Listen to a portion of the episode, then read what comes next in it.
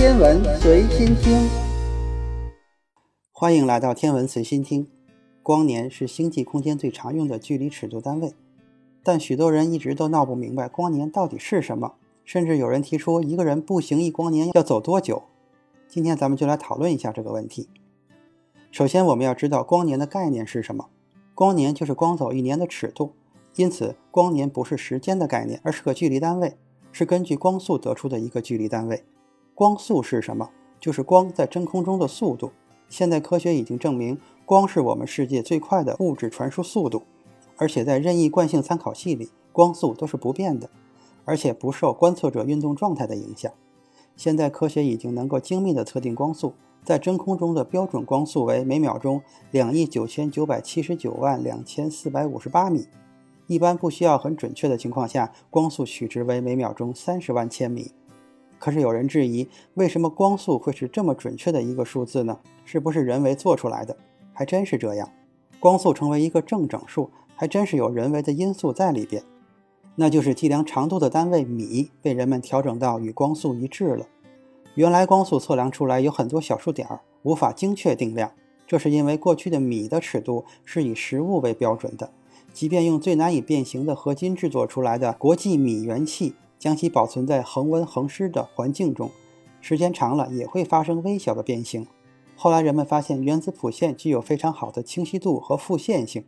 最开始采用的是自然铬元素的红色谱线，在十五摄氏度的时候，其波长为六四三八点四六九六乘以十的负十次方米，于是精确地定义了一米等于一百五十五万三千一百六十四点一三倍的铬元素谱线波长。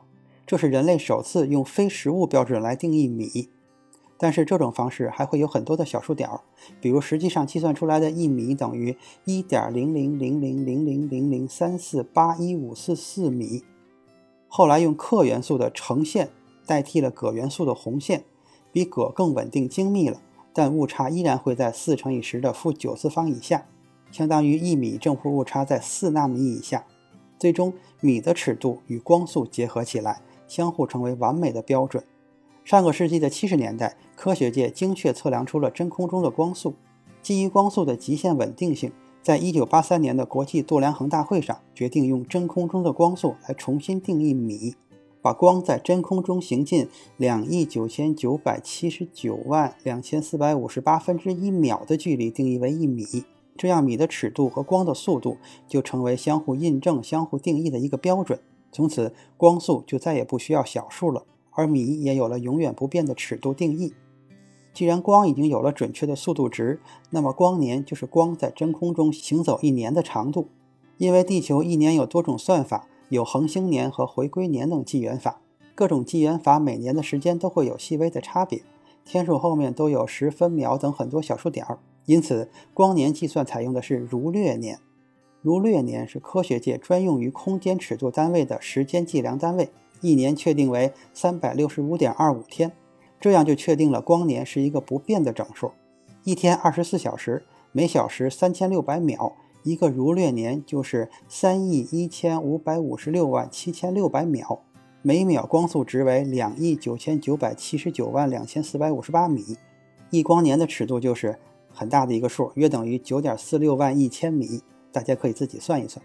现在我们来计算一下，一个人走一光年需要多久？在2008年北京奥运会上，意大利选手施瓦策以3小时37分09秒的成绩，创造了奥运会50千米竞走的新世界纪录，并夺得了冠军。这可以算是世界上长距离走得最快的人。但我们相信，这位运动员完成比赛后就已经累得要趴下了。现在我们打破不准服用兴奋剂这个规定，让他服用兴奋剂后继续走。除了吃饭睡觉，每天走一百五十千米，这大概是人类每天走路的极限了吧？那么走一光年需要多久呢？如果这位奥运冠军每天除了吃饭和睡觉，从来也没有法定节假日，也不得请假，走完一光年九点四六万亿千米，需要走一点七三亿年。但这种走法实际上是人类不可能做到的。如果按照一般身强体壮的年轻人，每天走五六十千米就已经很了不起了。按照每天走这位奥运冠军一半路程来计算，走完一光年至少需要三点四亿年。如果全世界七十亿人口，如果全世界七十亿人口不管男女老幼都去走一光年接力赛，每人要走一千三百五十多千米。光年尺度是星际空间大尺度概念，在太阳系内一般采用天文单位，也就是地球到太阳的平均距离，大约是一点五亿千米。光年尺度要出了太阳系，恒星系才可以使用。在地球上，人类的日常生活中主要使用的是米、千米。光年在这种尺度下完全是用不到的。今天的天文随心听就是这些，咱们下次再见。